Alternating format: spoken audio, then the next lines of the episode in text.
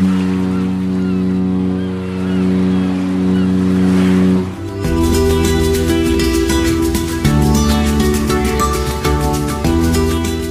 Tricks, der Kreuzfahrt-Podcast. Mit Franz Neumeier in München und äh, ja, heute nicht mit Jerome Brunel aus Horb am Neckar. Das hat seinen speziellen Grund. Es ist nämlich eine besondere Folge, eine Folge außer der Reihe. Und äh, ich weiß, wir haben euch das letzte Mal versprochen, dass wir eine reguläre Folge mit der Hanseatic Nature und der Reise nach Chile machen. Ähm, es hat sich aber kurzfristig noch was ergeben und das wollen wir gerne dazwischen schieben. Das heißt, äh, Chile Hanseatic Nature ist nicht vergessen, sondern wir schieben das einfach nochmal ein kleines Stückchen nach hinten. Matthias Meurer, Schiffstester, YouTuber, äh, sicher den meisten von euch auch äh, bekannt, äh, hat mich nämlich angesprochen und wir haben überlegt, dass wir eigentlich mal was zusammen machen könnten, gerade jetzt in den Krisenzeiten, äh, wo, wo, wo uns ja beiden ja auch so ein bisschen die Reisen, die Themen ausgehen, wo es nicht ganz so einfach ist. Und äh, wie gesagt, wir probieren das einfach mal aus, machen eine Folge gemeinsam, vielleicht auch in Zukunft, wenn, wenn Ihnen, wenn euch das gefällt. Deswegen würde ich mich da auch über entsprechendes Feedback freuen. Also wenn das ankommt, wenn das funktioniert, äh, können wir das äh, auch mehrfach machen. Solange die Schiffe nicht fahren, ist so ein bisschen das Motto dieser, dieser Idee. Und äh, ja, ganz wichtig vielleicht noch zu betonen, es ersetzt nicht, natürlich nicht den Podcast, den Jerome und ich immer machen, äh, sondern es ist einfach zusätzlich, was wir zwischendrin äh, als zusätzliche ähm, Podcast-Folgen immer wieder mit einstreuen. Wer sagt, das möchte ich nicht hören? Ja, dann einfach ignorieren und immer nur unsere regulären Folgen anhören. Aber ich glaube, es ist ganz spannend. Ja, ich habe mich mit äh, Matthias Mauer natürlich per Skype äh, zusammen telefoniert und äh, wir haben eine erste Folge schon produziert. Und äh, das ist genau das, was ich äh, euch, was ich Ihnen jetzt hier präsentieren möchte. Viel Spaß dabei.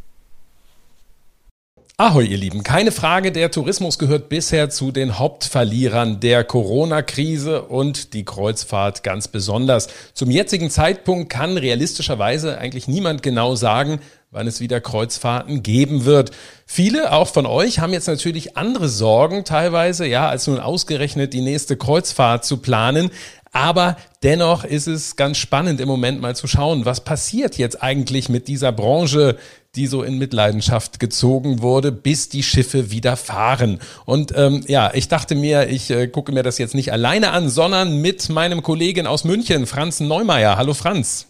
Hm, hallo Matthias.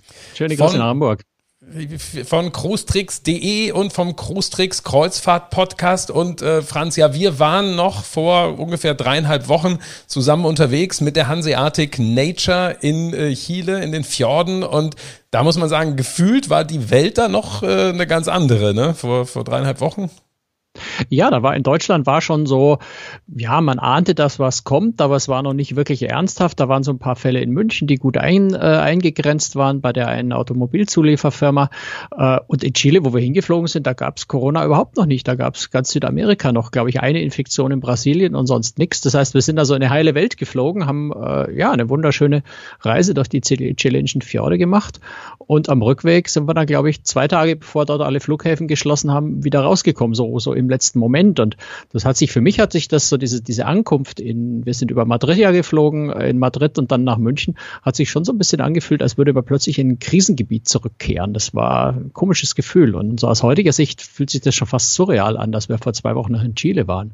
Absolut. Wir haben äh, wirklich Glück gehabt. Ähm, wir sind ja ausgestiegen gegen während einer laufenden Reise und die laufende Reise ist dann tatsächlich auch abgebrochen worden, weil man nicht mehr überall dann äh, einreisen konnte. Ja, und äh, dann diese Rückkunft nach Hause, das war dann wirklich erstmal so, äh, ja, dass ich dann erstmal äh, Schritt für Schritt realisiert habe, was dann da eigentlich gerade passiert ist. Und äh, ich habe heute äh, einen Spruch gelesen, so nach dem Motto, naja, den, den Kauf meines Terminkalenders für 2020 hätte ich mir sparen können. Muss man sagen, geht, äh, mir geht es zumindest so, also ich wäre jetzt die Woche auf einem neuen Flussschiff gewesen, äh, zum Beispiel. Ja, ich glaube, du wärst gewesen, Celebrity Apex diese Woche, ne? Ich äh, habe es gar nicht mehr genau im Überblick. Es waren jetzt im Moment sind es glaube ich vier Reisen, die innerhalb von von äh, vier oder fünf Wochen äh, ja nicht nach und nach mehr oder weniger gleichzeitig weggebrochen sind. Äh, ja, Celebrity Apex wäre eine von denen gewesen. Ähm, selbst wenn das Reisen jetzt noch möglich wäre, die haben ja auch ganz ordentlich Corona gerade an Bord. Ähm, da könnte man auch gar nicht hin. Wäre jetzt im Moment aber, glaube ich, auch ganz seltsam, äh, neues Schiff anzuschauen und darüber zu berichten, wenn die Kreuzfahrt nahezu stillsteht. Mhm. Ist das was, was, was du dir auch schon mal überlegt hast, so nach dem Motto, Mensch, wenn die Kreuzfahrtbranche, wenn da jetzt gerade so, so gar nichts passiert oder wenig passiert, was wird denn eigentlich aus mir? Uh, ja, so weit bin ich noch nicht in den Gedanken. Also ich bin ja, wir sind ja zurückgekommen an dem Mittwoch, wo dann am Freitag äh, quasi sämtliche Reedereien angefangen haben, äh, Kreuzfahrten für die ersten vier Wochen oder so abzusagen. Und ich bin eigentlich kaum, dass ich zu Hause war. Für Jetlag hatte ich gar keine Zeit, saß ich am Rechner und hab und aktualisiere seitdem News, die die die Tabelle der Schiffe, die noch unterwegs sind und die wo wie welche äh, Probleme oder größeren Probleme haben. Ähm, ich habe recherchiere gerade eine aktuelle Geschichte nach der anderen, um einfach so ein bisschen den Überblick zu geben, was passiert eigentlich überall. Also ich war noch selten so intensiv beschäftigt und, und quasi 15 Stunden am Tag vorm Rechner wie jetzt. Ich glaube, das kommt vielleicht so nächste, übernächste Woche irgendwann, dass sich das beruhigt und ich dann äh, hinten runterfallen sage, okay, und was jetzt eigentlich für die nächsten, ja, wahrscheinlich Monate? Denn das ist ja doch dann ein etwas anderes äh, Leben. Ne? Also ich bin ja meistens so um die 70 Tage im Jahr irgendwie unterwegs gewesen. Bei dir ist es, äh, weiß nicht, in der Regel glaube ich sogar über 100 Tage, ne, Noch die mehr, du unterwegs bin so unter 100, ja. Ja, ja, ist natürlich plötzlich was, was anderes, ne? wenn man dann so plötzlich denkt, so ja, äh, hm.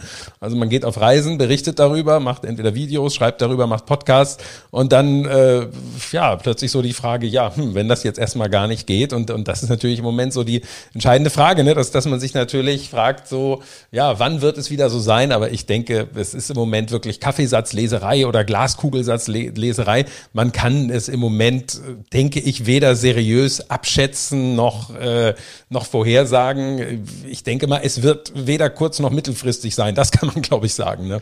Das kommt natürlich auch auf deine Definition von kurz- ja. und mittelfristig an. Ne? ähm, ja, also ich glaube auch, dass es äh, sicher bis in den Sommer hineingehen wird. Ob noch deutlich darüber hinaus, da ho hoffe ich einfach mal, dass es nicht so sein wird. Ähm, allein schon, weil ich selber eine sehr schöne Reise im September äh, privat geplant habe, die ich, die ich eigentlich gerne machen würde. Aber klar, wenn es nicht geht, geht's dann nicht. Ähm, Wäre einfach sehr schade drum. Ähm, ist halt auch die Frage, wie die ganze Industrie damit zurechtkommt, wenn wir jetzt nicht bei, ja, schauen wir mal nach China. Auch aus China habe ich vor zwei, drei Tagen äh, die Meldung gelesen, dass äh, die Kreuzfahrtindustrie dort möglicherweise in einigen Wochen wieder langsam anfangen kann. Das wäre dann so ein Stillstand von drei, dreieinhalb Monaten gewesen oder vier. Ähm, wenn wir das jetzt von unserer Zeit ausnehmen, wir haben Mitte März angefangen, April, Mai, Juni, Juli, dann wären wir irgendwann Mitte Juli, Anfang August, äh, wenn das so derselbe Rhythmus wäre, wenn man das irgendwie sinnvoll vergleichen kann mit China natürlich ähm, wäre jetzt so eine Perspektive, die nicht, die nicht allzu dramatisch wäre. Das ist so im Moment habe ich da so ein bisschen meine Hoffnung rein. Mhm. Ja, man wird es sehen am Ende. Wir müssen, müssen einfach abwarten, ob es dann so kommt oder nicht. Äh, es finde ich ein bisschen blöd zu planen, ne? weil man, weil man eben, aber das geht natürlich vielen anderen ganz genauso. Aber wir da so in unserer Kreuzfahrtblase, ja, haben dann da natürlich so unsere eigenen Schwierigkeiten, unsere eigenen Probleme. Wenn wir mal so ein bisschen gucken, was jetzt so in der letzten Zeit passiert ist, wenn man vielleicht auch mal guckt, gibt es denn auch mal gute Nachrichten, ähm, was so in der Kreuzfahrtbranche passiert ist? Es hat gegeben eine, ja, ich nenne es mal ähm, Rettungsaktion der Atania von äh, Phoenix Reisen. Es ist ja so, diese Atania ist auf Weltreise mit über 300 Gästen und es waren dann auf einem Abschnitt dieser Weltreise ab Sydney noch einmal Passagiere zugestiegen und nun äh, geht man davon aus, okay, dass äh, dort ein Passagier dann Corona, das Virus mit an Bord gebracht hat, so dass man dann, als das Schiff dann weiterfuhr, äh, äh plötzlich plötzlich äh, Probleme an Bord bekam, dass äh, einige dann nämlich mit grippeähnlichen Symptomen von der Crew und Gäste ähm, äh, zu tun hatten. Und äh, dann war man irgendwie so an der, an der Westküste von Australien, äh, in der Nähe von äh, Fremantle. Und ähm, ja, und dann, dann war eben die Frage, okay, ähm, was machen wir jetzt mit diesen, ähm, mit diesen Gästen und der Crew? Und ähm, das Erstaunliche ist aus meiner Sicht, ja, wo man, wo man heutzutage vielfach hört, dass Schiffe nicht anlegen dürfen mit Kranken, die haben es tatsächlich geschafft, dann da anzulegen, ja. Ja, wobei da schon auch ziemlich, äh, ziemlich hohe Wellen geschlagen sind vorher. Ne? Also der Premierminister ja. von Western Australien, der hat ja äh, sogar mit der australischen Navy gedroht und gesagt, wenn die Schiffe nicht freiwillig abhauen, dann vertreiben wir sie. Da war die MSC Magnifica gemeint vor allem und die, und die Artania von Seaborn war, glaube ich, auch noch ein Schiff im Hafen, mhm. äh, die einfach keine Kreuzfahrtschiffe mehr haben wollten, um jeden Preis, weil äh, eine Woche oder zwei Wochen vorher ja in Sydney, vor allem mit der Ruby Princess, die dort äh, lag, äh, ja, da, da, das, das, das war regelrecht skandalös, glaube ich, was da passiert ist, weil einfach die Behörden äh, massenhaft Passagiere an Land gelassen haben, obwohl klar war, dass auf der Ruby Princess zumindest grippeähnliche äh, Symptome bei vielen Passagieren waren. Später hat sich herausgestellt, es war natürlich Covid-19 und äh, die Behörden haben dort halt die Leute einfach mehr oder weniger in die Stadt gelassen und das gilt als einer der, der wesentlichen Ansteckungsherde in Sydney. Und jetzt hat dann der Premierminister in Western Australia gesagt, bei uns passiert das auf keinen Fall äh, und damit es auf keinen Fall passieren kann, äh, schmeißen wir einfach alle raus und lassen keine rein das war schon ziemlich kriegische, kriegerische, kriegerische Rhetorik, die er da aufgefahren hat. Ähm, umso bewundernswerter, erstaunlicher finde ich, dass äh, Phoenix es geschafft hat, das mit der deutschen Botschaft da so zu regeln, dass letztendlich äh, alle ausschiffen und nach Hause fliegen konnten, beziehungsweise es sind ja einige noch in, in Krankenhäusern in, in Perth in Behandlung, eben die, die infiziert waren und äh, die restlichen Passagiere konnten, äh, konnten nach Hause fliegen. Äh, also das war, glaube ich, auch eine diplomatische Meisterleistung von, ja, wer auch immer da nur den Hauptanteil hatte, Phoenix, mhm. die deutsche Botschaft, äh, wer auch immer, ähm, gegen jemanden, der die Leute mit der, mit der Navy vertreiben will, dann doch davon zu überzeugen, dass man vielleicht ein bisschen Menschlichkeit walten lässt und kranke Menschen an Land lässt und nicht, äh, ja, man muss es so hart formulieren, im Extremfall in den Tod schickt, wenn man das Schiff in den Indischen Ozean losschickt und sagt, nehmt eure Kranken mit und haut ab, ähm, dann kann das schon passieren, dass dabei Menschen sterben. Und Gott sei Dank ist es musste es soweit nicht kommen, anders als auf der Zahndamm vor, vor Südamerika, vor Peru, wo ja genau das passiert ist. Mhm. Heute kam noch die Nachricht dann eines Todesfalles äh, von einem Passagier der Atania, der dann im Krankenhaus gestorben ist. Ähm, ich will noch mal kurz erzählen, was man dort eigentlich gemacht hat. Also man hatte dann äh, vier Condor-Flieger gechartert und diese vier haben dann eben äh, Gäste und äh, Crewmitglieder, teilweise ein Teil der Crew nach Hause gebracht. Ähm, das ging dann los am, am Sonntag. Da wurden dann die Gäste, die mussten dann mit, mit Schutzmasken von Bord gehen und man hat die dann immer so in 20er-Gruppen in einen Bus gesteckt und dieser Bus ist dann direkt äh, zum, zum Flughafen gefahren. Ich denke mal, dass man direkt auch an den Flieger rangeflogen ist, weil es war nur erlaubt, äh, rangefahren ist. Denn ich denke, es war, es war nur erlaubt, Handgepäck mitzunehmen. Ja, also das ist wirklich ja eine, eine sehr sehr ungewöhnliche Aktion gewesen. Ich habe zu zu dem einen oder anderen da noch Kontakt, der die Weltreise macht und ich habe mir dann sagen lassen, ja, dieser Flug, das ist jetzt nicht so die schöne Angelegenheit gewesen, denn diese Condor Langstreckenflieger, das ist alles eine enge Angelegenheit und dann, wenn man von Perth nach äh, Phuket und dann weiter nach Frankfurt fliegt, ja, das war schon nicht so ganz ohne, aber ich habe dann von denen, äh, die ich kenne, gehört, dass die dann am Montag angekommen sind und ähm, ja, dann erstmal ähm, natürlich jetzt unter Quarantäne sind. Ne? Zwei Wochen müssen die zu Hause bleiben. Hm, ich glaube, im Moment ist jetzt noch die Frage, also wenn ich sage gute Nachricht, ja, im Prinzip ja, aber ich glaube, es gestaltet sich jetzt äh, nicht so ganz einfach für die Atania, ne? denn die liegt ja noch da, weil man sagt, okay, man hat noch Gäste, man hat noch Crewmitglieder in den Krankenhäusern und irgendwie wäre es ja auch ungünstig, bevor nicht alle anderen, die noch auf dem Schiff sind, jetzt auch so eine zweiwöchige Quarantäne äh, durchlaufen. Es wäre ja ungünstig, wenn das Schiff jetzt schon wieder auslaufen würde, was nun da der, der Premier gerne, gerne möchte. Aber äh, die Schiffsführung sagt natürlich so, äh, nee, also wir würden jetzt eigentlich gerne erst nochmal hier bleiben. Ne? Also es, ja, also es scheint trotz guter Nachricht, aber so ganz ausgestanden scheint das Ganze da noch nicht. Ja, ich meine, man sieht da, glaube ich, genau dasselbe wie, wie an anderen Stellen auch. Ich beobachte das ja gerade recht intensiv. Da gibt's äh, ähm, die, die, die Celebrity Eclipse in, in San Diego, die da noch liegt und Passagiere an Bord hat, die äh, jetzt, also die meisten durften ja ausschiffen, aber einige eben nicht, weil die keine Einreiseberechtigung in den USA haben. Also Kubaner, äh, sehr viel Südamerikaner ohne Visum, ähm, die dort nicht ausschiffen dürfen. Ganz schwierig, äh, was man mit denen macht, weil ursprünglich sollte das Schiff nach Mexiko fahren. Die Mexikaner haben jetzt gesagt, nee, bleibt mal, wo ihr seid. In Amerika dürfen sie nicht aussteigen, nach Mexiko dürfen sie nicht fahren. Ganz schwieriges diplomatisches Terrain, vor allem wenn das, wenn es dann noch so um Kubaner an Bord geht, was die Sache nicht, nicht gerade einfacher mhm. macht in Amerika. Ähm, du hast in, ähm, in Sydney gerade gestern einen Riesenskandal in der Lokalpresse äh, von, von P&O Cruises, die Pacific Explorer, die dort ihren Heimat, also sie fährt unter britischer Flagge, hat den offiziellen Heimathafen in, in London, aber äh, faktisch hat sie ihren Heimathafen in Sydney. Das Schiff ist dort ganzjährig und fährt von dort Aus. Äh, und die, die Polizei von New South Wales hat äh, das Schiff angewiesen abzuhauen. Also anders kann man das nicht formulieren. Raus aus unserem Hafen. Ähm, was den, den CEO da unten von, von P&O Australia, den, den President, äh, dann doch äh, ziemlich aufgeregt hat. Er hat ein äh, relativ emotionales Statement abgegeben ähm, und halt natürlich völliges Unverständnis geäußert, weil auf dem Schiff sind keine Passagiere mehr, auf dem Schiff ist noch Crew an Bord, äh, komplett äh, symptomfrei frei und Covid-19 frei äh, und trotzdem schmeißt man das Schiff aus dem Hafen, was natürlich äh, schon so ein bisschen absurd ist. Und sie ist an anderer Stelle, eine Costa Deliciosa, eine MSC Magnifica sind auf dem Weg nach Europa.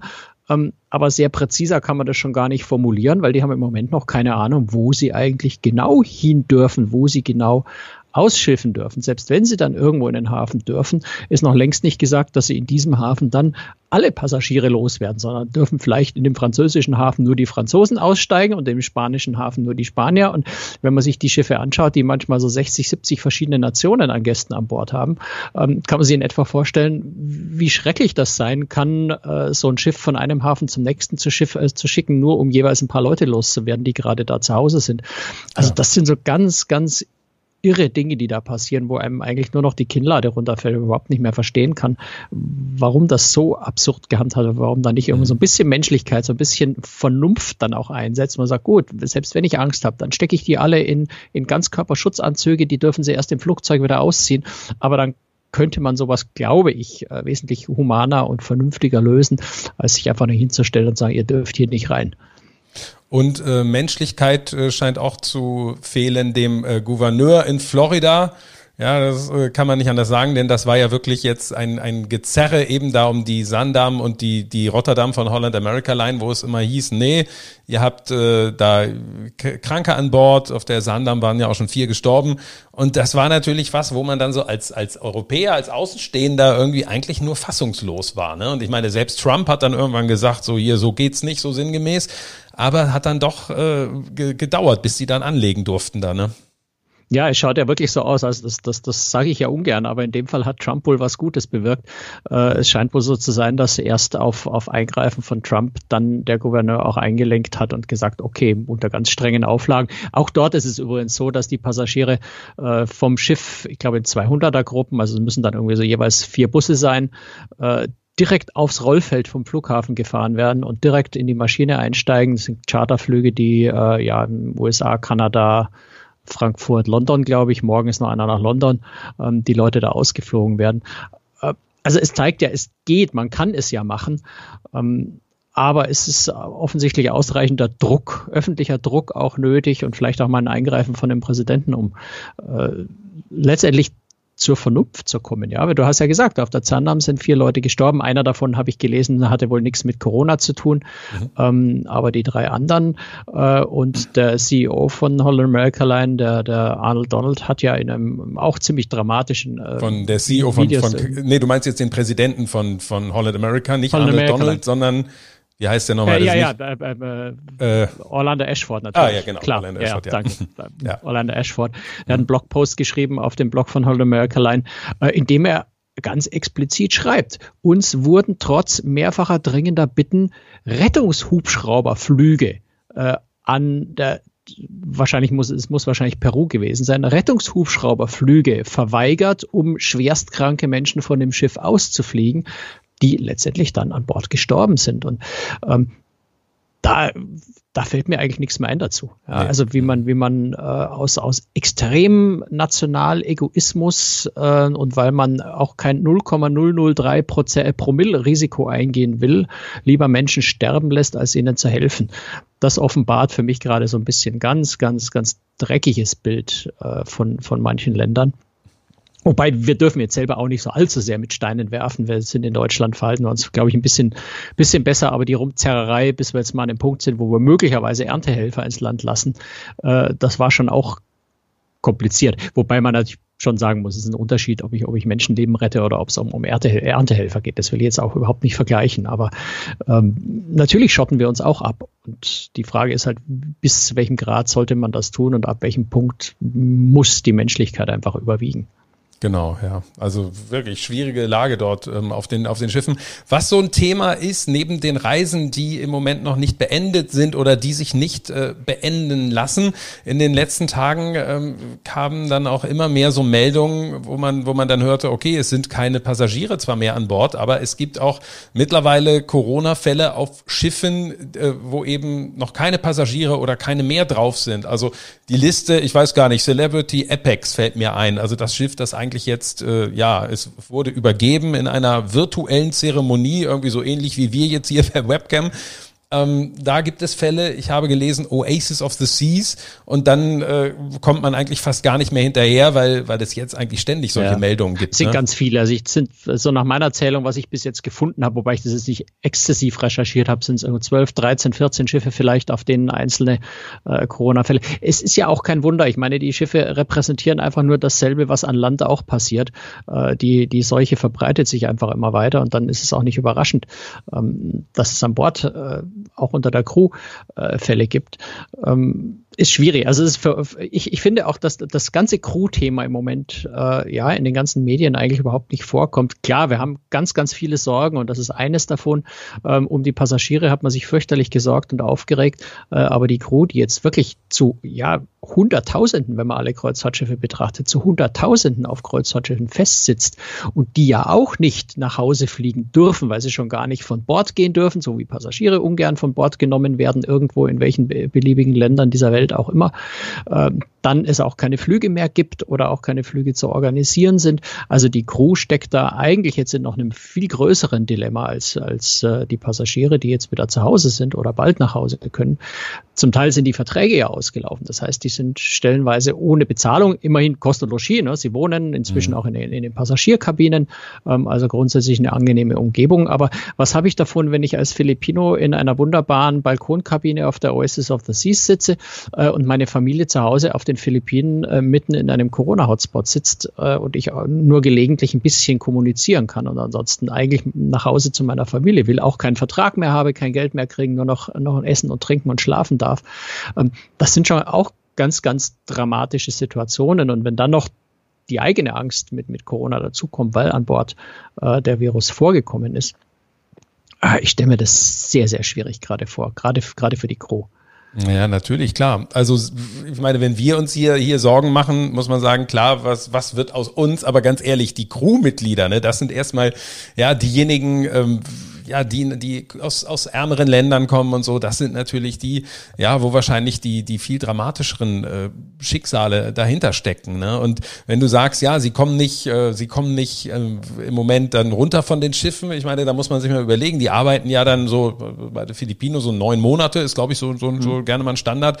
So, und die wollen natürlich auch ihre Familie sehen und so. Und ja, dann bist du da auf dem Schiff und ähm, ja wirklich mit einer für die unklaren Situation, weil die wissen nun mal nicht, äh, ja, sind sie jetzt für, für drei Monate dann am Ende im Urlaub, wird es länger dauern oder ja, das ist für die natürlich auch äh, ja, eine, eine, eine sehr unschöne Geschichte. Ne? Also pff, ja, aber ja, du hast meine, schon recht. Wir, wir, kriegen, wir kriegen Kurzarbeit, also viele, wir ja. zwar ja nicht, aber aber aber nee. viele Leute bei uns kriegen Kurzarbeitergeld, ja, 60, 67 Prozent ihres Gehalts. Für die Gro heißt es einfach nur, sie wissen nicht, ob sie in absehbarer Zeit überhaupt Geld verdienen. Und genau. Das ist mhm. noch, noch mal eine ganz, ganz viel härtere Nummer als äh, ja, bei 60 Prozent Kurzarbeitergeld äh, zu sein.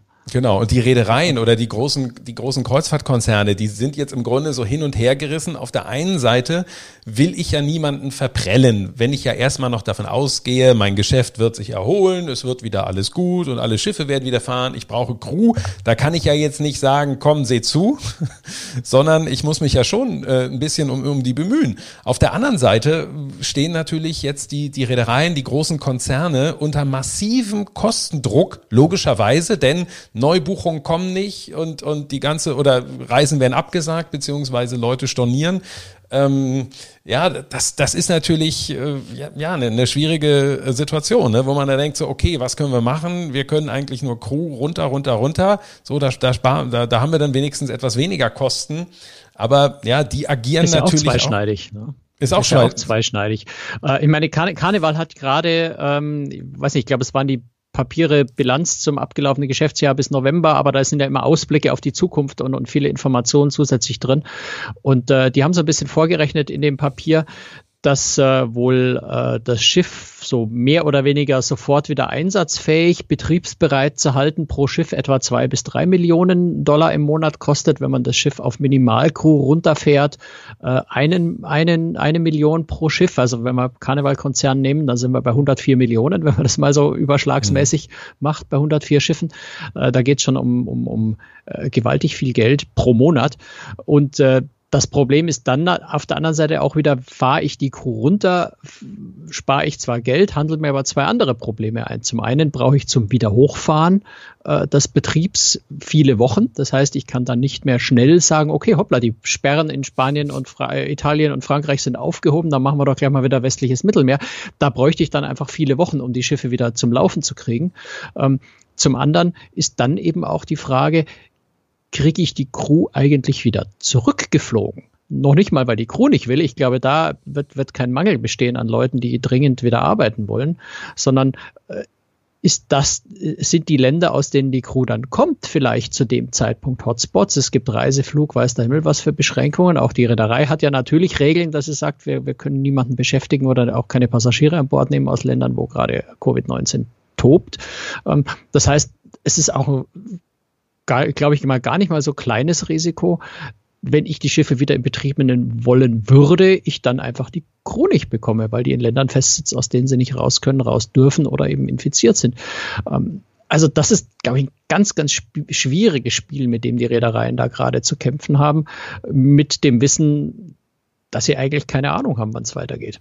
Genau, man muss eben immer bedenken, bei der Kreuzfahrt ist es so, dass ganz viele Räder ineinander greifen. Also das ist in vielen anderen Bereichen natürlich auch so, aber bei der Kreuzfahrt sind es nochmal, ich würde sagen, besonders viele Räder. Du bist auf die Destination angewiesen, du bist auf die Crew angewiesen, du bist darauf angewiesen, dass die Logistik funktioniert, dass du immer, dass du immer Essen bekommst, dass du, äh, dass du Treibstoff bekommst.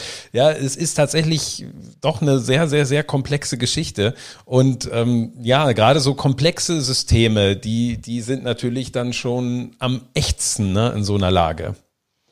Also schwierige Geschichte. Ja, ja. Das ist die also. eine Seite und die andere Seite ist natürlich die Passagierseite, die, äh, ja, wenn die Kreuzfahrt abgesagt wird, natürlich wollen die ihr Geld zurück. Äh, und das ist im Moment ja nicht nur in der Kreuzfahrt, in der ganzen Reisebranche für ganz viele ähm, kann existenzbedrohend sein. Ich will da jetzt gar keine, gar keine Schwarzmalerei betreiben. Karneval, um wieder auf das, das Beispiel zu kommen, weil die einfach gerade Zahlen genannt haben, haben vorgerechnet, dass sie äh, offensichtlich mindestens bis zum Ende dieses Geschäftsjahres, also bis November, ausreichend Liquidität haben, wenn man die das jetzt mal hochrechnet, was im Moment äh, bekannt ist, wenn es nicht noch schlimmer würde, wobei die Schiffe stehen ja still, also wie viel schlimmer könnte es noch werden, ähm, würden also äh, die Liquidität mindestens bis November ausreichen. Äh, alle großen Reedereien sind im Moment dabei, sich zusätzlich in, in Milliardendimensionen Kredite äh, zu beschaffen. Karneval gibt neue Aktien aus und so weiter. Also äh, da ist sehr, sehr viel Spielraum für die großen Reedereien, äh, sich finanziell liquide zu halten. Aber nichtsdestotrotz geht es natürlich eben um gewaltige Beträge, um viele, viele Milliarden Dollar oder viele, viele Milliarden Euro, ähm, die erstmal da sein müssen und, und wenn, wenn Passagiere sagen, ich will mein Geld zurück, dann sind es eben nicht die zweieinhalbtausend Euro für die sieben Nächte Kreuzfahrt, äh, die im Mai jetzt abgesagt wurde, äh, sondern es ist eben diese sieben Nächte Kreuzfahrt im Mai äh, multipliziert mit mehreren zehn oder hunderttausend. Ähm, und das alles auf einmal. So viel Geld hat auch eine, eine wirtschaftlich sensationell dastehendes nee. Unternehmen nicht einfach auf dem Bankkonto. Ja, es ist Geld, das ist verfügbar, das kann man irgendwo herholen, das kann man über Kreditaufnahme, durch äh, Auflösung von Anlagen, was auch immer, äh, beschaffen aber nicht mit dem Fingerschnipp, äh, heute ist abgesagt, morgen kann ich das Geld zurückerstatten. Ähm, insofern ist das eine, auf der anderen Seite eine sehr, sehr schwierige Situation und Kunden sagen, ich will mein Geld äh, ich will keinen Gutschein. Das ist ja gerade die schöne Diskussion, äh, genau. die, wie verrückt läuft und tobt gerade. Ich will mein Geld zurückhaben. Auch weil ich bei dem Gutschein ja nie weiß, kriege ich das Geld überhaupt jemals, weil wenn irgendwann ein Reiseunternehmen pleite geht, dann hilft mir der Gutschein dieses Reiseunternehmens auch nur sehr begrenzt weiter. Man muss natürlich sagen, diese, dieses EU, diese EU-Pauschalreiserichtlinie, die ist ja so, dass sie extrem verbraucherfreundlich ist. Ne? Das ist ja aus Sicht des Urlaubers erstmal eine schöne Sache, wo es dann heißt, okay, wenn die Reise seitens des Veranstalters storniert wird, kriegst du innerhalb von zwei Wochen das Geld zurück. Nur diese Pauschalreiserichtlinie ist ja eben nicht so für so eine Pandemie gemacht, ja, sondern das ist so für, für normale Zeiten. Man hat das letztlich nicht so, ja, zu Ende gedacht, ne, weil man äh, natürlich hoffte, dass so eine Phase niemals eintritt. Und das äh, ja, zieht natürlich wirklich äh, viele Probleme nach sich. Ne? Wenn die, die, die Gäste wollen verständlicherweise dann in so einer Situation natürlich äh, das Geld dann zurückhaben. So, was dann wiederum bedeutet, wenn, wenn noch ein Reisebüro eingeschaltet war, die verlieren in dem Moment ihre Provision und das ist dann irgendwie so eine, ja, ich sag mal, Abwärtsspirale. Ne? Also die, die Reedereien bekommen massive Liquiditätsprobleme, die Reisebüros und ich weiß es von den von den, von den Reise, von den großen Reisebüros, die Online-Reisebüros, Kreuzfahrten.de, Dreamlines, Eheu, natürlich sind die im Moment äh, auf Kurzarbeit und natürlich ist es im Moment so, wo die früher sieben Tage die Woche bis 22 Uhr da sind, im Moment sind die, hab's gerade mir gestern mal angeguckt, ja vielleicht so acht Stunden am Tag und das Montag bis Freitag nur da, um wirklich so nur noch so einen Basisservice zu bieten und ähm, weil das ist natürlich extrem unbefriedigend, ne? wenn du dann noch so die ganze Arbeit durch die Stornierung hast und du verlierst am Ende ähm, ähm, da das Geld. Deswegen ist ja, es jetzt das, nicht das, so über. Punkt, ja. ja. ja, ja, schrecklich, ja. Und, also ich äh, habe ja auch Kontakt zu kleineren Reisebüros und die sagen ja auch, wir haben äh, im Januar bis, bis äh, Februar, März ist eigentlich so unser Hauptgeschäft. Manchmal, manche machen da 40 Prozent ihres äh, Jahresumsatzes mit der ganzen Geschichte. Und äh, die haben also sich die Provisionen hart erarbeitet, Januar, Februar, Anfang März. Ähm, viel Arbeit gehabt damit. Jetzt werden die Provisionen zurückgebucht von den Reedereien für die ganzen Abgesagten. Das heißt, die äh, haben das Geld, was sie schon verdient haben, müssen sie wieder abgeben, haben aber gleichzeitig nochmal extra ganz viel Arbeit damit, dass das stattfindet. Und das ist schon echt richtig, richtig schwierig. Ja, also es ist äh, also für viele einfach existenzbedrohend, muss man so sagen. Ja, natürlich. na klar, na klar. Deswegen ist es jetzt nicht so überraschend, dass äh, es dann eine Initiative gegeben hat, unter anderem vom Deutschen Reiseverband, äh, wo dann äh, ja die Message war, wer das Reisen liebt, der schiebt. Ja, also man möge doch bitte nicht stornieren, sondern sondern die Reise verschieben. Ähm, aber darüber hinaus zeichnet sich jetzt auch ab äh, eine neue äh, mögliche neue Gesetzeslage, die dann nämlich vorsieht, man soll soll nicht mehr das Geld zurückbekommen, sondern, ähm, und das ist was, was der Bundestag in dieser Woche, äh, wo schon drüber debattiert wurde, wo man jetzt aber gucken muss, inwieweit äh, ist das mit EU-Recht kompatibel. Man soll dann einen Gutschein äh, zurückbekommen, es sei denn, man hat zwingende Gründe, dass man das Bargeld braucht, weil man nun ist ja nun auch irgendwo äh, vorstellbar, dass man jetzt durch diese Situation in, in, in auch Probleme bekommt als als Privatmensch. Also man soll dann einen Gutschein bekommen, der soll gelten bis Ende 2021. Ähm, und, und was ich dann interessant fand, äh, wenn man ihn dann aber bis dann nicht eingelöst hat, weil jeder kennt das vielleicht, Gutscheine sind ja eher ich finde Gutscheine immer so ein bisschen lästig, weil möglicherweise verfällt er irgendwann. Aber der soll dann wieder übergehen äh, in, in, in Bargeld Ende 2021. Also das Ganze ist, irgendjemand, Verbraucherschützer haben, haben dann wiederum gesagt, das Ganze wäre ein Zwangskredit für die äh, Reisebranche ist ja ist durchaus nachvollziehbar dieser Begriff, ne, weil es ist hat ja hat ja so Charakter eines Kredites, also du würdest das Geld wiederbekommen, aber nicht vor 2022. Ja. Ja, darauf läuft's raus. Ich meine, ich, ich finde diese ganze Lage bei der Diskussion im Moment auch sehr undurchsichtig, weil im Moment ist es ein Beschluss des äh, Corona-Kabinetts genau. oder Krisenkabinetts, ja. Äh, was ja eigentlich nur eine Aufforderung an die EU-Kommission sich äh, ist, sich drum zu kümmern, dass man so ein Gesetz irgendwann mal machen kann. Sprich, sie sollen die Auslegungsrichtlinien oder oder was auch immer äh, die Erwägungsgründe äh, für die Pauschalreiserichtlinie konkretisieren. Ähm, das heißt, es ist im Moment ja noch nicht beschlossen. Das ist was, was die Bundesregierung sagt, so würden wir es gerne machen. Übrigens, was ich sehr seltsam an dem Vorschlag finde, ist bei Pauschalreisen äh, soll, sollen diese Gutscheine durch Staatsgarantien oder durch Versicherungen äh, gegen Insolvenz abgesichert sein, bei Flügen nicht. Äh, das heißt, auch Airlines sollen ja berechtigt sein, äh, Gutscheine auszustellen. Da fehlt aber komischerweise der Absatz, dass diese Gutscheine dann irgendwie gegen Insolvenz versichert werden sollen. Und ich finde das in der Airline-Industrie, ähm, wenn es mal vielleicht von Lufthansa abgehen, die werden nicht pleite gehen, aber äh, wer weiß, ja, in diesen Zeiten äh, wäre ich mir nicht mal da so sicher Ähm, da habe ich dann den Gutschein von, von irgendeiner, weiß nicht, ich muss jetzt keinen Namen nennen, von, von irgendeiner Airline und äh, der ist dann noch nicht mal gegen Insolvenz abgesichert. Für, äh, das ist Geld, das ich für einen Flug bezahlt habe, den ich nie bekommen habe. Finde ich persönlich sehr, sehr schwierig. Und äh, insofern muss man jetzt einfach auch mal abwarten, wie die EU reagiert drauf. Die entsprechende Kommissarin, die für die Flüge zuständig, hat ja schon gesagt, sie will eigentlich keine solche Zwangsgutscheine haben. Ähm, also da wird noch Diskussionsbedarf bestehen. Du hast gesagt, die Verbraucherschützer äh, gehen gerade so ein bisschen auf die Barrikaden dagegen. Also ich glaube, da ist das letzte Wort noch nicht gesprochen. Auf der anderen Seite bräuchte man sehr schnell eigentlich eine Entscheidung da, damit äh, ja nicht, nicht die Insolvenzen den, den Beschluss schon überholen, bevor er überhaupt gefasst werden kann. Ich finde es schwierig, jetzt dem, dem normalen Kreuzfahrtkunden da eine, eine eindeutige Empfehlung zu geben. So nach dem Motto, nee, wenn, wenn der Veranstalter storniert, sieh zu, dass du so schnell wie möglich das Geld wieder bekommst. Wo man ja auch weiß, okay, wenn das alle machen, wird es ein Riesenproblem. Auf der anderen Seite, will man jetzt wirklich in diesen Zeiten jetzt ernsthaft äh, den Leuten empfehlen, einfach nur umzubuchen? Was meinst du?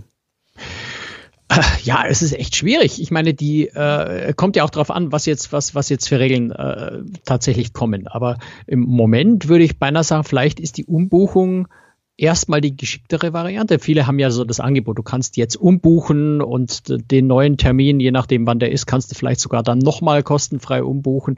Ähm, ja.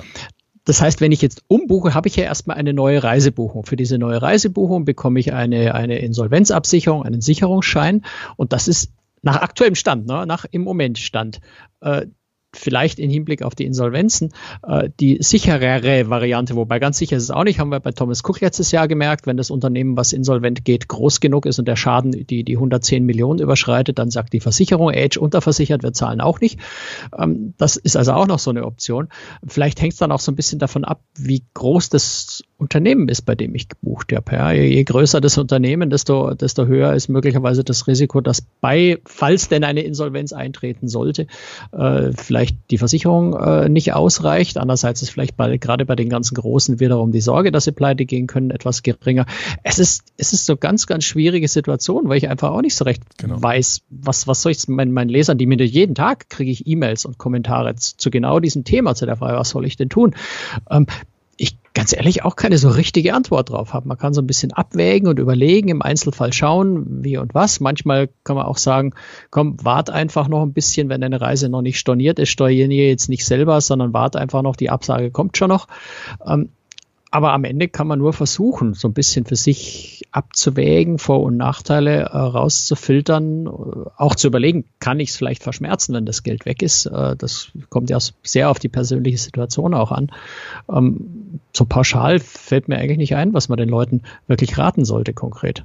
Schwierige Lage. Was natürlich im Moment so ist, die Reedereien sagen immer nur so Salami-Scheibchenweise ab ist irgendwie auch klar. Also wenn man mal guckt, so das weiteste ist, glaube ich, spielt jetzt hier in Deutschland nicht so die Rolle. Viking, äh, die haben abgesagt bis Ende Juni. Ähm, dann, ähm, wie heißt Richard Branson, Virgin, Virgin äh, Voyages, die starten sowieso erst Ende Juli. Und äh, ja, so weit ist man jetzt in Deutschland nicht. In dieser Woche äh, hat man sich weitgehend dann doch bis in den Mai vorgearbeitet mit Absagen.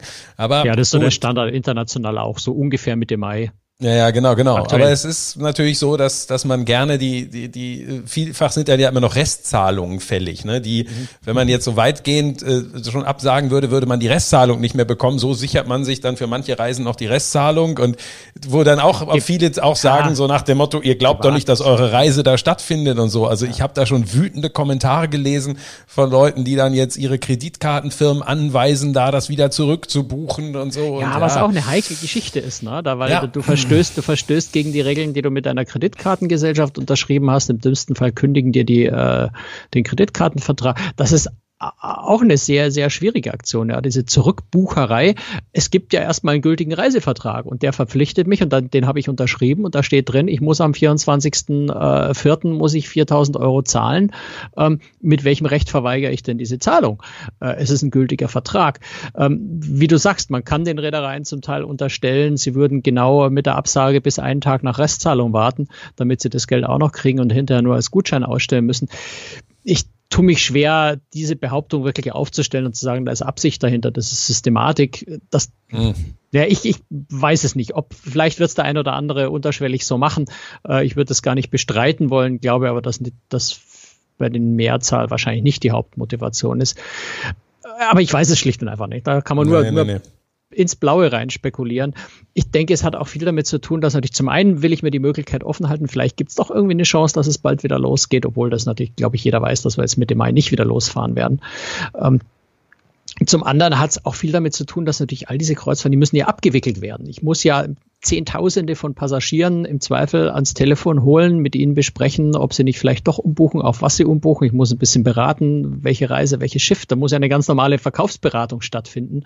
Ähm, und wenn ich da zu viele Reisen auf einmal absage, ja, dann, dann, dann geht das Callcenter endgültig vollkommen im Chaos ja, unter. Klar. Ähm, insofern ist sicher auch aus dem Aspekt heraus diese scheibchenweise Absagen vernünftig, weil ich dann zumindest halbwegs geordnet die Abwicklung hinkriege, als wenn ich für drei Monate am Stück absage und einfach alles komplett zusammenbricht, weil das genau. alles gleichzeitig dann einfach auch nicht zu schaffen ist. Ja. Genau, weil die Strukturen, die man dort hat bei den Veranstaltern, die sind eben auch nicht so, dass man, dass man diese Massen dann äh, leicht ab arbeiten kann. Ja, nun gibt es ja in dieser Kreuzfahrtwelt logischerweise nicht nur uns beide, die sich da dann und wann äußern, sondern man hört natürlich in diesen Zeiten auch äh, viele, viele, viele andere Menschen. Und äh, deswegen habe ich mir gedacht, so Mensch, es wäre ja nochmal interessant zu gucken, wer hat denn jetzt so in der letzten Woche was gesagt. Da gibt es teilweise ganz interessante Thesen. Und ähm, ich würde sagen, wir fangen mal an mit äh, der Chefin einer deutschen Reederei. Es war bislang so, dass sich so die, das Top-Management der Anbieter bislang wenig bis gar nicht geäußert hat. Aber diese Woche, Wiebke Meyer, CEO von TUI Cruises, ging dann in einem Interview mit der FVW, äh, Magazin für Reisebüros, ähm, ja, ging in die Offensive, ist ein bisschen übertrieben, aber äh, sie hat sich zumindest geäußert. Und da äh, habe ich hier ein interessantes Zitat mal rausgesucht. Wenn unsere Kunden die Reiseart Kreuzfahrt in Frage stellten, würde jetzt deutlich mehr storniert, insbesondere langfristige Reisen. Das ist aber nicht der Fall. Im Gegenteil, wir haben Neubuchungen für Herbst und Winter und sogar für Frühjahr 2021 und das trotz reduzierter Marketing- und Vertriebsaktivitäten. Ein grundsätzliches Problem mit dem Vertrauen der Kunden oder dem Image der Reiseart Kreuzfahrt deutet sich nicht an. Ja, muss sie wahrscheinlich so sagen, ne? Als, als ich halte es für ein bisschen für Wunschdenken. Also es ist sicher nicht ganz abwegig. Ich glaube auch nicht, dass die Kreuzfahrt völlig hinter, hinten runterkippen wird bei den, bei den äh, Wünschen, wo die Leute ihren Urlaub machen wollen, weil die Kreuzfahrt wird auch danach eine sehr, sehr attraktive Art von Urlaub sein. Äh, aber ganz so optimistisch bin ich da ehrlich gesagt nicht. Und wenn ich muss leider immer wieder auf Karneval zurückkommen, weil die einfach in ihrem, in ihrem Börsenpapier da sehr, sehr konkretes, äh, ja, sich aus gesetzlicher Pflicht heraus äußern mussten. Ähm, und da steht schon äh, das muss man natürlich auch unter dem Aspekt sehen, was das für ein Papier ist. Da geht es darum, sich gegen alle Eventualitäten abzusichern als Unternehmen, wenn Aktieninhaber später sagen würden, ihr habt aber damals gesagt, das geht alles gut und jetzt ist es doch den Bach runter. Also solche Börsenpapiere sind immer grundsätzlich, haben einen pessimistischeren Ton, äh, als es vielleicht der Realität entspricht, einfach nur um sich, um sich abzusichern, dass man sich hinterher nicht vorhalten muss, man hätte schön geredet. Ähm, aber da steht schon relativ deutlich drin, dass, äh, dass man äh, annimmt, dass allein schon durch die Rezession, die äh, weltweite, die gerade entsteht durch äh, Covid-19, äh, die Nachfrage nach Reisen insgesamt, damit nach Kreuzfahrten abnehmen wird und das natürlich auch durch vielleicht so ein bisschen in Amerika stärker hochgekocht als bei uns durch die Diamond Princess äh, in, in Yokohama. Das ist ja in den amerikanischen Pressen, ra Presse rauf und runter genudelt worden, nicht bei uns längst nicht so intensiv. Ähm, das Image auch so ein bisschen gelitten hat der Kreuzfahrt unter der ganzen Geschichte und äh, da rechnet Karneval schon damit, dass es äh, nicht nicht von heute auf morgen die Begeisterung sofort wieder da sein wird, sondern dass da harte Arbeit nötig ist, um das Vertrauen wiederzugewinnen. Also die Wahrheit ist da, glaube ich, irgendwo in der Mitte. Ja. Mhm. Es gibt ja ein geplantes Wachstum durch Schiffsneubauten, mindestens jetzt noch fünf, sechs, sieben Jahre. Man wird gucken, ob da die Bestellungen so bestehen bleiben. Ist im Moment auch nur, ja, Glaskugelleserei, kann man im Grunde nicht sagen. Aber dieses Wachstum basiert ja immer auch darauf, auf der Annahme, man würde es schaffen, wirklich Neukunden für die Gattung Kreuzfahrt zu gewinnen. Das ist in der Vergangenheit immer sehr, sehr gut gelungen und man hat natürlich auf dem deutschen Markt dann immer geschaut, so, oh, wie, wie ist so der, der, der der Anteil der Kreuzfahrer auf dem amerikanischen Markt und hat dann immer gedacht, so, okay, ah, das wird irgendwann äh, sich dann auch mal annähern und so. Aber das ist natürlich ja alles unter, unter Normalbedingungen, äh, sage ich mal, äh, überlegt worden und nicht unter dem Einfluss so einer Pandemie, ne? Ja, ich weiß nicht, ich bin mir da, ich bin mir da so unsicher. Ich weiß nicht, wie du das siehst. Wenn ich, wenn ich mich zurückerinnere an, an Costa Concordia, gut, ist jetzt nicht mit Covid-19 nicht vergleichbar, eine ganz andere Situation, aber es war auch eine schwere Krise in der Kreuzfahrt, wo man auch gesagt, oh Gott, wird sich die Kreuzfahrt davon erholen, werden nicht die Leute aus lauter Angst äh, einfach Kreuzfahrt jahrelang meiden, äh, Ding. Ähm, das hat nicht allzu lange gedauert, bis äh, die Leute wieder angefangen haben, Kreuzfahrten in ganz normalen Stil zu buchen. Das Wachstum ist ungebremst weitergegangen. Das war so eine kurze Delle. Äh, habe immer so das Gefühl, die Leute vergessen auch recht schnell, wenn Normalbetrieb wieder einsetzt, äh, gerät es schnell in den Hinterkopf. Ich weiß nicht, wie du das siehst, weil ja, auch, auch nächstes Mal, mal genauso sein könnte. Sagen wir mal so, dieses Mal ist die Situation insofern eine andere, dadurch, dass wir, ich sag mal so, alle in irgendeiner Form leiden. Also das klingt jetzt sehr pathetisch, aber ähm, dadurch, dass wir uns ja im Moment so einschränken, ist so dieses Thema bei uns natürlich sehr präsent. Ne? Und äh, bei Costa Concordia ist es so gewesen, äh, ja, das war so, da, wegen ein, ein Kapitän war quasi schuld an diesem ganzen Drama. Also so ist das eigentlich ja so am Ende rübergekommen. So nach dem Motto, wäre der Schettino nicht gewesen, wäre alles in Ordnung gewesen. Und, und jetzt ist es so, dass man so das Gefühl hat, okay, diese, diese Corona-Krise ist schon, ja, äh, verändert doch unser Leben, zumindest jetzt erstmal so sehr stark. Und ähm, wenn man da eben guckt, was hat jetzt die Kreuzfahrt da so für eine Bedeutung, ne? denn es war natürlich jetzt keine keine schöne Geschichte, dass nun neben diesem äh, Fischmarkt, äh, wo, wo der, der Virus das erste Mal aufkam und der Region, dass nun ausgerechnet da die Diamond Princess quasi so der zweite äh, äh Hotspot, wenn man so will, dann für, äh, für, für äh, Corona-Infektionen war. Und ähm, ja, das ist natürlich so die Frage, ne? Inwieweit, inwieweit ist das was, was die, was die Leute dann, dann vergessen? Und ja, man, man ja, es ist schwierig. Also ich glaube ja, dass die, die bisher Kreuzfahrt gemacht haben, dass sie sich davon nicht werden abschrecken lassen. Die, die große Frage ist wirklich das Neugeschäft, denke ich. Neukunden, ob die nicht einfach mal eine Weile eher ich sag mal, den Wanderurlaub im Bayerischen Wald äh, für eine Weile bevorzugen, bevor sie sich wieder weiter wegtrauen, auf ist auch schön. trauen. Äh, natürlich ist es wunderschön, überhaupt keine Frage. Also, blöderweise ja. sind da keine Schiffe, hilft uns zwei nichts. Nee, nee, nee, genau, genau. ähm, aber ja, das könnte schon sein, dass sich vielleicht äh, Urlaubsverhalten so ein bisschen verändert. Ähm, ja, Kaffeesatzleserei wissen wir nicht genau. Nee, genau. Ähm, ich habe eine aber weil Meinung, du vorhin gesagt ja? hast, ob, ob Schiffe, ob neue Schiffe dann äh, wieder kommen. Ich, ähm, das glaube ich wird auch noch eine große Herausforderung für die Reedereien, weil das sind ja das meiste davon sind ja feste Verträge. Da gibt's äh, Vertragsstrafen, die die die äh, Reederei der Werft zahlen müsste, wenn sie die Schiffe nicht bauen lassen. Also ganz so einfach aus den Neubauaufträgen äh, auszusteigen, ist ja auch gar nicht machbar. Zumal ja auch die Werftindustrie natürlich ja auch und die Regionen wie Papenburg und so, man rechnet da ja auch damit. Ne? Das ist ja, es hängt ja dann am Ende wieder alles zusammen. Ähm, du hast gerade gesagt, du glaubst, dass es so bei erfahrenen Kreuzfahrern ähm, jetzt nicht so, dass langfristig möglicherweise das große Thema wird. Ich habe hier von einem Zuschauer eine Meinung, Marcel René Ader, der hat äh, geschrieben, ähm, diese Urlaubsart wird es sehr schwer haben. Ich bin auf Umfragen gespannt, wer unter diesen Umständen ernsthaft bereit ist, eine Kreuzfahrt anzutreten. Nach über 100 Fahrten stellt sich nun echt ein Gefühl der Ernüchterung ein. Hotelurlaube sind in dieser Situation echt flexibler und besser in die örtliche Gesundheitskatastrophenvorsorge eingebettet. Zudem werden gerade internationale Reedereien in den nächsten Wochen durch die Lage in den USA arg gebeutelt. Was meint ihr, welche Maßnahmen könnten ergriffen werden, um überhaupt eine Art Kreuzfahrt wieder auf Fahrt zu bringen? Ja gut, jetzt sagt er unter diesen Umständen. So, wenn man irgendwann äh, Corona im Griff hat, sozusagen, sind die Umstände wieder anders. Aber interessant fand ich, dass er jetzt sagt, so, oh, man ist eigentlich in Hotels oder so besser aufgehoben, weil man hat ja immer, das war ja immer auch jahrelang eine Stärke der Kreuzfahrtindustrie, dass man gesagt hat, so Freunde, wir können immer dahin fahren, wo es sicher ist.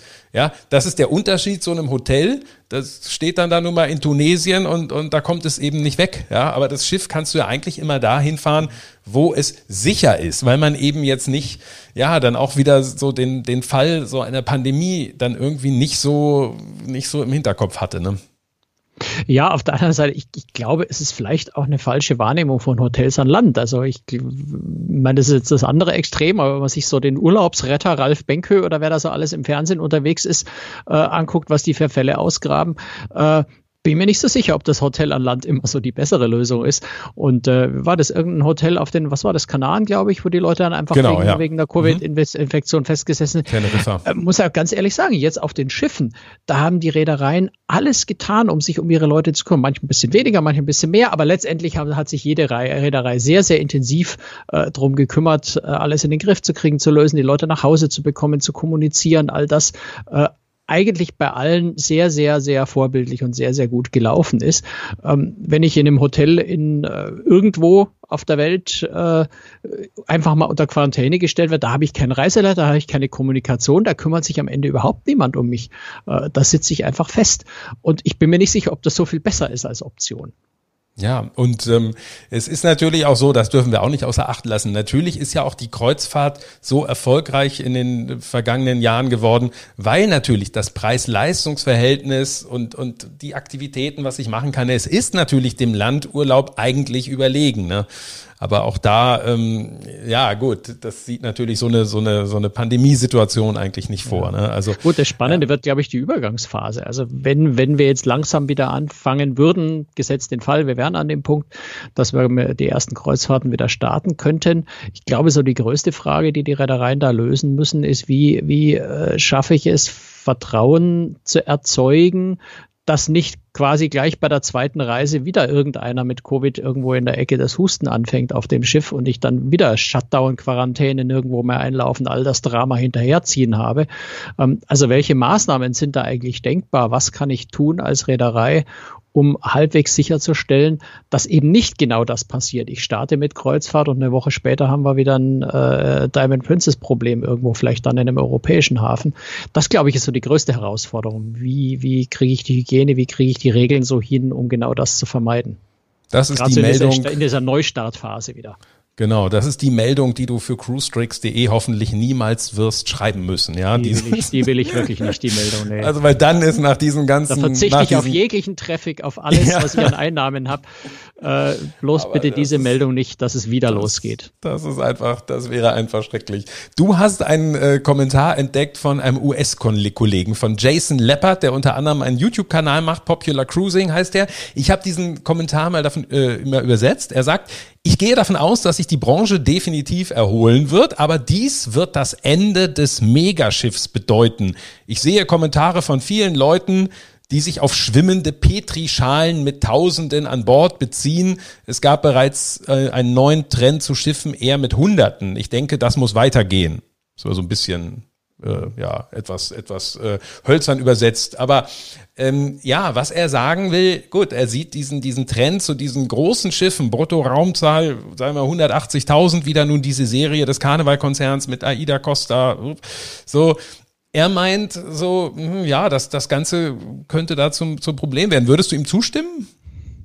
Ähm, das ist so ein bisschen Zwiespalt. Also ich habe ihm ja widersprochen auf den Kommentar und er hat dann äh, geantwortet und da muss ich ihm dann wieder zustimmen. Ich glaube, es sind zwei verschiedene Dinge. Das eine ist so die sachliche Sichtweise. Aus der sachlichen Sichtweise heraus würde ich sagen, eigentlich Quatsch. Ähm, gucken wir nach, äh, nach, nach Montevideo, dort liegt die Greg Mortimer, äh, 94 australische Passagiere, ein Covid-Fall an Bord. Die sind seit 22. März in ihren Kabinen auf Quarantäne und es gibt keinerlei Aussicht, dass die irgendwann in absehbarer Zeit mal nach Hause kommen. Bin ich wirklich auf einem 100-Passagiere-Schiff besser dran, wenn ich dann auf einem kleinen Schiff eingesperrt bin, äh, als wenn mir das auf einem 4, 5, 6.000 Passagiere-Schiff passiert, ähm, wo es viel mehr Möglichkeiten, ein anständiges Hospital und sowas an Bord gibt. Also so sachlich würde ich sagen, eigentlich sollte man sich auf einem größeren Schiff in so einer Umgebung sogar vielleicht sicherer und wohler fühlen als auf einem ganz kleinen Schiff. Ähm, das, was er meint mit dem Kommentar, ist, glaube ich, eher so die Wahrnehmung in der Bevölkerung, dass äh, ja. ja. auch diese klassischen Kreuzfahrtvorurteile, das schwimmende Hochhaus, wie hässlich, wie grauenhaft, wie unvorstellbar schrecklich, diese 6000 Menschen auf so engem Raum, das kennen wir ja beide. Dieses, dieses, genau, klar. Ähm, ich sage jetzt einfach mal schon, schon, schon vorsorgliche Gejammer von Leuten, die es einfach noch nicht erlebt und noch nicht gesehen haben, äh, dass das eben äh, überhaupt nicht so ist und dass ich in der New York City oder in, in, in London äh, beim Städteurlaub, also vor Corona äh, viel, viel höhere Menschendichte hat, als ich das jemals auf einem Kreuzfahrtschiff habe. Ähm, das ist, glaube ich, so dieses Spannungsfeld. Ich weiß nicht, wie, wie du das siehst, wo, wo da eher der Schwerpunkt hingehen wird. Werden die Leute eher auf die sachlichen Argumente schauen oder werden sie sich von Vorurteilen wieder verrückt machen lassen? Mm, ich sag mal so, die, die Megaschiffe, also gerade wenn ich jetzt da nun vor allen Dingen mal Aida Nova denke, ähm, oder, oder Costa Smeralda, das verkauft sich natürlich vielfach, aber auch durch den Preis. Ne? Es sind natürlich da, sind natürlich Preise möglich, wo, wo, wo so klar ist, so, also zu einem gewissen Preis äh, findest du immer Leute. Ne? Wenn du irgendwann sagst, so auch 199 die Woche Euro, ähm, wahrscheinlich gar kein Problem. Da, da wirst du nicht Leute haben, die sich darüber über Gedanken machen. Ich finde, man muss so ein bisschen gucken, ähm, was für mich so ein bisschen eine Frage ist, ist man vielleicht in der Vergangenheit eventuell einen Tick schon zu weit gegangen, was nun so Effizienz angeht? Hat man, hat man eventuell vielleicht doch zu viele Leute auf einem gewissen Raum gepackt, weil du weißt, deine Lieblingsschiffsklasse, die Oasis-Klasse von Royal Caribbean, das ist schon nochmal eine andere Nummer als das, was jetzt heute äh, entsteht äh, für, für, für den Karnevalkonzern, ne? wo du wirklich die Oasis-Klasse großzügig und offen so ähm, das, äh, das ist für mich so eine, so eine interessante Frage, weil man hat dann immer so gerade zum Beispiel, ja, sagen wir es bei Ida Nova, da hat man dann immer unter vorgehaltener Hand gehört, äh, die, es hätte dort ständig Probleme gegeben mit Noro, ja, weiß ich, Noroviren, weiß ich nicht, mit Magen-Darm-Geschichten äh, äh, so und ständig waren dann da extra Schichten der Crew notwendig, äh, das heißt dann ja immer, glaube ich, Condition Red oder so, wenn, wenn es einen besonders großen Anteil gibt an Leuten, die dann deswegen beim Arzt waren und so. Also das zeigt sich ja so und da frage ich mich, ne, ob so dieses, ob man eventuell schon da einen Tick das vielleicht überspannt hat, dass man zu viele Leute auf zu wenig Raum und dann natürlich dieses äh, ja, Buffet-Konzept bei AIDA, was mhm. natürlich viel auf Anfassen setzt. Ähm, ja, ob das was ist, äh, ja, was, was man da vielleicht hinterfragt künftig. Ähm, ja, klar. Also da auch wäre, glaube ich, diese, diese Teilung zwischen sachlichem und emotionalem Argument. Ähm, sachlich, glaube ich, hast du völlig recht. Äh, emotional sind wir wieder beim Preis, den du vorhin angesprochen hast. Wenn ich aber äh, eben dieses, äh, weiß ich nicht, willkürliche Zahl rausgegriffen, 100 Passagiere pro Einheit äh, Schiff für 500 Euro kriege ähm, und das 20 Passagiere pro Einheit Schiff eben 2000 Euro kostet, dann werden die Leute halt trotzdem das vollgepackte äh, Schiff für 500 Euro die Woche buchen. Also die Mehrheit, die große Zahl. Und man darf ja auch nicht zu arrogant sein. Viele Leute können sich halt diese kleinen, teuren Schiffe auch nicht leisten. Ja, das ist halt Absolut, halt einfach ja. auch eine Frage, was kann ich mir leisten? Und nicht jeder kann eben äh, den, den, den Malediven Fünf-Sterne-Urlaub machen, sondern muss eben vielleicht äh, ein, ein hübsches Hotel in Kreta nehmen, weil er sich das das Maximum ist, was er sich leisten kann. Und dasselbe trifft in der Kreuzfahrt ja auch zu. Und deswegen gibt es diese vollgepackten, äh, optimierten Schiffe, weil ich dann einfach preislich günstiger sein kann. Insofern ist es immer so, ja, das so diese, diese Waage, die da hin oder der Pendel, der da hin und her schwenkt zwischen äh, eine Nummer zu viel, aber es ist trotzdem billig. Äh, bis wohin sind die Leute bereit zu gehen? Und vielleicht verändert äh, die Corona-Krise gerade ähm, diesen, die, diesen Ausschlag des Pendels so ein bisschen in die andere Richtung, dass die Leute sagen, okay, vielleicht zahle ich lieber doch 600 Euro statt 500 Euro und habe da doch ein bisschen mehr Raum. Ganz genau, ja. Also ja, ich äh, vor allen Dingen das Ende der Megaschiffe ist natürlich so ein bisschen, ist natürlich insofern Quatsch, als äh, man hat ja die Schiffe nun erstmal so. Man wird die nicht abwracken oder sonst was machen, das natürlich nicht. Ne? Also das natürlich ein bisschen, was da ist, ist erstmal da. So, also die Frage ist, wie viele neue man davon eben noch nachbaut. Das wäre so das, was genau. in Frage stellen könnte mit genau. dem Kommentar. Mhm. Wobei man ja sieht, wenn man sich so ein bisschen so umschaut, der Trend ist ja jetzt nicht generell, ne, dann, dann immer größer, größer und auch nicht so in dieser, dass nun alle sagen, es muss jetzt so in dieser Größenordnung 180.000 Bruttoraumzahl sein, sondern äh, wenn man jetzt so sieht, so wie, wie Anbieter wie, wie NCL zum Beispiel, da geht's eher wieder ein bisschen zurück jetzt demnächst, ne? Also wenn das alles so äh, äh, stattfindet wie nun geplant. Ähm, wir wollen noch mal genau, und einen habe ich hier noch, äh, Thomas Illis ist ein Kollege aus der Schweiz, Kreuzfahrtanalyst nennt er sich, glaube ich. Der hat auch ein spannendes Interview gegeben bei Travel News in der Schweiz ähm, mit, mit ein paar wirklich interessanten Thesen. Er sagt, ähm, ja, man wird irgendwie auf, auf neue Ideen auch kommen müssen in der Kreuzfahrtbranche. Denn die Schwierigkeit ist ja, das ist ja eine Sache, die ja irgendwie naheliegt, wenn ich nicht mehr in Häfen komme, weil, weil, weil die Länder sagen so, nee, zu uns könnt ihr nicht kommen ähm, müsste man dann vielleicht künftig eher so, ja, Purreisen machen, also Cruises to Nowhere, wo du meinetwegen in Hamburg ablegst, dann, dann fährst du ein bisschen irgendwie, ja, weiß ich nicht, entweder auf der Nordsee rum oder fährst einfach nur von Hamburg nach Kiel und, hm, und du legst eigentlich nirgends an. Ähm, ja, es ist irgendwie was, was, was relativ naheliegend klingt, aber wahrscheinlich nicht mit so einem großen, also die Frage ist, ob du wirklich äh, die Massen dazu bekommst, sowas zu machen, ne? Und das ist dann, ja, es ist, es ist spannend. Am, am interessantesten würde sowas bestimmt funktionieren mit den ganz großen Schiffen. Also du hast ja die Oasis-Class mhm. vorhin schon angesprochen oder auch eine, eine MSC Seaside, äh, eine Costa Diadema, selbst in der Größe noch. Ähm, ja, auch, auch eine, eine Aida Nova, äh, Aida Prima Perla. Das sind so Schiffe, da kann ich mich an Bord selber ausreichend unterhalten für ein paar Tage, äh, Spaß haben, Wasser rutschen, jeden Tag ein anderes tolles Restaurant, Shows im Theater, äh, irgendwelche kleineren Eventveranstaltungen. Da kann ich mich mich wie, wie in einem Club an Land, kann ich mich völlig problemlos beschäftigen, ohne dass ich einen Landgang machen muss. Das könnte schon was sein, was vielleicht jetzt auch so für den Neueinstieg wieder interessant ist, wenn die Reedereien sagen, okay, wir wollen wieder fahren, aber mit den Häfen ist immer noch schwierig, ist uns alles ein bisschen riskant, ist nicht planbar, probieren wir es mal damit. Aber wie du schon sagst, einerseits eignen sich am besten die großen Schiffe für sowas, auf der anderen Seite kriege ich dann auch wirklich 5000 Leute pro Woche zusammen äh, in diesen Mengen, die sagen, jawohl, finde ich cool, ich mache eine Kreuzfahrt, die nirgendwo hingeht. Ähm, das ist das eine und wenn man, das, das ist ein bisschen deutscher Markt, wenn man den amerikanischen Markt anschaut, kann man Cruise to Nowhere zumindest nach aktuellem Stand gesetzlich komplett vergessen, weil dort gibt es ja diesen schönen Passenger Service Act, äh, der den Transport von Waren oder Passagiere von einem amerikanischen Hafen zum anderen Hafen verbietet, wenn ich nicht unter amerikanischer Flagge fahre, amerikanische Crew habe und das Schiff in Amerika gebaut ist. Das ist das größte Problem, weil Amerika hat schlicht und einfach keine Werften, um Kreuzfahrtschiffe zu bauen, äh, größere. Das heißt, äh, aus Amerika könnte ich im Moment solche Cruises to Nowhere überhaupt nicht veranstalten, weil schlicht und einfach gesetzlich verboten ist. Da könnte man vielleicht, äh, wenn man, wenn man Trump auf seiner Seite hat, mal versuchen, einen Weg zu finden, diesen Passenger Service Act auszuhebeln oder auszusetzen. Aber das haben schon viele versucht, auch viele mit großen Namen und haben es alle nicht geschafft. Ähm, also auch da sind so, so ein paar Hindernisse. Und letztendlich, ja, ich glaube, vom, vom Volumen her so viele Leute wollen dann auch nicht nirgendwo nee, hinfahren, nee, nee. weil Destination war schon immer das Hauptentscheidungskriterium, äh, warum die Leute eine Kreuzfahrt gemacht haben und nicht, ich will auf ein Schiff, sondern die erste Entscheidung war immer, ich würde gerne Norwegen sehen. Ui, am einfachsten geht das mit dem Schiff. Klar. Und nicht andersrum. Ich will Schiff fahren. Ach, das fährt auch noch irgendwo hin. Naja, okay, dann fahren wir da halt mal hin. Eher, eher nee, nicht. Nee, ja. nee, Ich glaube auch, und du machst dich natürlich auch angreifbar wieder, wenn du jetzt sagst, so, ähm, du fährst einfach nur so äh, durch die Gegend, einfach nur so, ohne irgendwie Ziel. Das ist schon, wenn du das als Autofahrer machst, ist das eigentlich ja. schon nicht, äh, nicht sonderlich gerne gesehen. Und ich könnte mir vorstellen, natürlich ist es schön, mit einem Schiff, sagen wir mal hier aus Hamburg rauszufahren. Das gehört ja wirklich zu den wunderschönen Ausfahrten.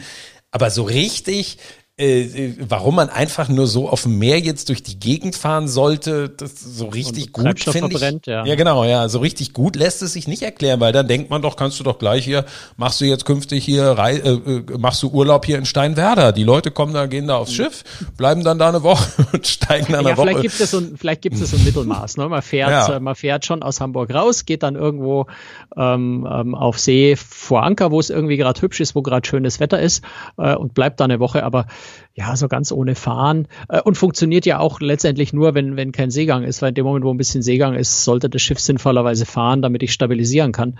Ja. Äh, sonst werden die Leute dann äh, ja seekrank und das ist jetzt die tollste Reise. Cruise to seekrank. Ähm, würde nicht viel bringen. Nee, nee, genau. Nutzung als Hotelschiffe äh, regt äh, Thomas Illis noch an. Gut, das ist, das ist natürlich äh, auch eine Perspektive, wobei ich dann ehrlich gesagt nicht weiß, aber das ist wieder ein komplexes Thema wahrscheinlich für sich. Inwieweit könnte ich denn diese ganzen Arbeitskräfte aus, aus Billiglohnländern, sage ich mal, äh, einsetzen, wenn ich jetzt sagen würde, okay, dieses Schiff liegt jetzt dauerhaft in Hamburg. Im Grunde müsste keine Ahnung. Nee, Gute das Frage. müsste ja, ne, da müsste ja ähnliche Regelungen müssten gelten wie für ein, wie für ein normales Hotel, ne? Also da gelten, was weiß ich, wieder Mindestlohn, ja, Mindestlohn und äh, es ja, ist gut, ja dann, dann in dem Sinne dann, auch. Da würden die, glaube ich, einen Weg finden. Dann würden die eben, ja. weiß nicht, alle zwei Wochen für zwei Stunden auf hohe See rausfahren, wieder zurückkommen, dann gilt es als fahrendes Schiff. Da, da könnte man wahrscheinlich als Reederei irgendwelche Tricks finden. Die Frage ist nur, würde das gesellschaftlich akzeptiert sein, solche Spielereien? Ja, auch wieder Also ich kann mich erinnern, früher, früher war ja am, am Mississippi äh, waren ja einige Raddampfer unterwegs, die reine Casinoschiffe waren, weil einfach sämtliche Bundesstaaten, die so um den Mississippi rumlagen, äh, die haben am Ufer fest, also Casinos an Land verboten. Ähm, dann haben die der Casinos halt gesagt, dann machen wir das Ding halt auf ein Schiff und das Schiff fährt einmal am Tag eine Stunde raus oder sowas. Ähm, inzwischen sind die Gesetze gelockert. Jetzt äh, gibt's äh, Indiana zum Beispiel, so Bundesstaat, wo man ein Casino zwar weiterhin an Land nicht betreiben darf, aber über Wasser. Das heißt, sie haben dann Stelzen in den Fluss reingebaut, auf diese Stelzen das Casino draufgestellt. Dann ist es ja nicht an Land, sondern über dem Fluss und dann ist es erlaubt. Also das sind Betreiber von, von, von Casinos, genau wie bei Reedereien, sind schon sehr, sehr äh, kreativ, um Wege zu finden, sowas möglich zu machen. Aber die Frage ist halt auch, besteht der Bedarf eigentlich? Genau, ja, genau, klar. Also das, äh, das würde man dann sehen. Ja, und noch ein Zitat von Thomas. Ob allerdings das starke Wachstum in den angestammten Geschäftsfeldern weiterhin so erfolgreich fortgesetzt werden können wird wie bisher, bleibt fraglich. Zudem dürfte die Zielgruppenbewirtschaftung künftig um einiges spezifischer und damit komplizierter und aufwendiger werden. Das finde ich äh, tatsächlich, also gerade diesen zweiten Satz mit der, mit diesem schönen Wort Zielgruppenbewirtschaftung, ähm, das äh, finde ich tatsächlich interessant, weil es ist ja im Moment so, dass sich die Kreuzfahrt ja so, das Produkt so verkauft, dass ich sage, okay, ich habe irgendwie ein Produkt, was für alle irgendwie gleich gut ist. Ne? So bei, bei Klamotten würde man sagen, one size fits all, eine Größe für alle. So, aber ähm, er sagt natürlich so, also spezifischer und komplizierter und aufwendiger, dass man sich wahrscheinlich sehr viel stärker wird äh, überlegen müssen, ja, für wen, äh, was, was schaffe ich da vielleicht noch, noch für neue Zielgruppen, ne? Die, also, ja, ja, also das wird, glaube ich, auch eine spannende Geschichte. Ne? Ja, das ist ein ähnliches Argument wie das, was wir von Jason Leppard vorhin hatten. Äh, der sagt kleinere Schiffe. Ich glaube, wenn ich zielgruppenspezifischer, also für kleinere, speziellere äh, Zielgruppen äh, Kreuzfahrten vermarkten will, muss ich automatisch auf kleinere Schiffe gehen, weil ich, wenn ich die Zielgruppe verschmälere, dann ist es mhm. sehr schwierig, mit einer kleinen Zielgruppe ein riesengroßes Schiff jede Woche zu füllen. Ähm, das würde so in dieselbe Richtung gehen. Ja. Aber das hat ja auch in gewisser Weise schon vor Corona eingesetzt, dass die Reedereien sich stärker differenziert haben, äh, ihre Zielgruppen präziser definiert haben. Celebrity Cruises hat sein Konzept komplett geändert, umgestellt, sehr viel mehr äh, ja auf moderne, jüngere, wohlhabende, vielleicht, wenn man das so ganz pauschal formuliert. Also da sucht, hat sich auch vorher ja schon angefangen, jeder so ein bisschen seine mehr oder weniger große Nische zu suchen. Und vielleicht führt die Corona-Krise dazu, dass sich das danach noch intensiviert. Ähm, bin mir nicht sicher, ob da überhaupt ein großer Zusammenhang besteht. Aber äh, das Interessante dabei ist sicher, dass nach der Krise jede Reederei sehr, sehr viel intensiver wie vorher sehen muss, wie geht's denn weiter und sie vielleicht weniger in diesem bisherigen Trott, wir haben sowieso unsere 10, 15 Prozent Wachstum pro Jahr, das läuft alles, äh, stärker drum kämpfen müssen, dass es wieder läuft und dadurch äh, vielleicht präzisere Konzepte entwickelt und, und die Kreuzfahrt sich noch stärker differenziert. Das wäre durchaus was Positives. Genau, denn natürlich ist die Kreuzfahrt, äh, machen wir uns nichts vor, sehr erfolgsverwöhnt gewesen in den letzten Jahren. Ne? Also ähm, man hat dort teilweise natürlich auch manchmal bei, bei gewissen Dingen sich auch nur so viel Mühe gegeben, wie man vielleicht gerade mal muss. So, weil man denkt, naja, es läuft ja sowieso, aber das ist natürlich äh, unternehmerisch äh, völlig nachvollziehbar. Würdest du dir mehr Mühe geben, hättest du mehr Nachfrage, als, äh, als du überhaupt befriedigen könntest. Das macht genau. eigentlich nur zusätzliche Arbeit. Ähm, und die Preis, dass man deswegen die Preise hochziehen kann, das äh, hat sich auch herausgestellt, funktioniert trotz zu hoher Nachfrage nicht. Äh, insofern lohnt sich ja auch gar nicht mehr Aufwand zu treiben als nötig, um die Schiffe vollzukriegen.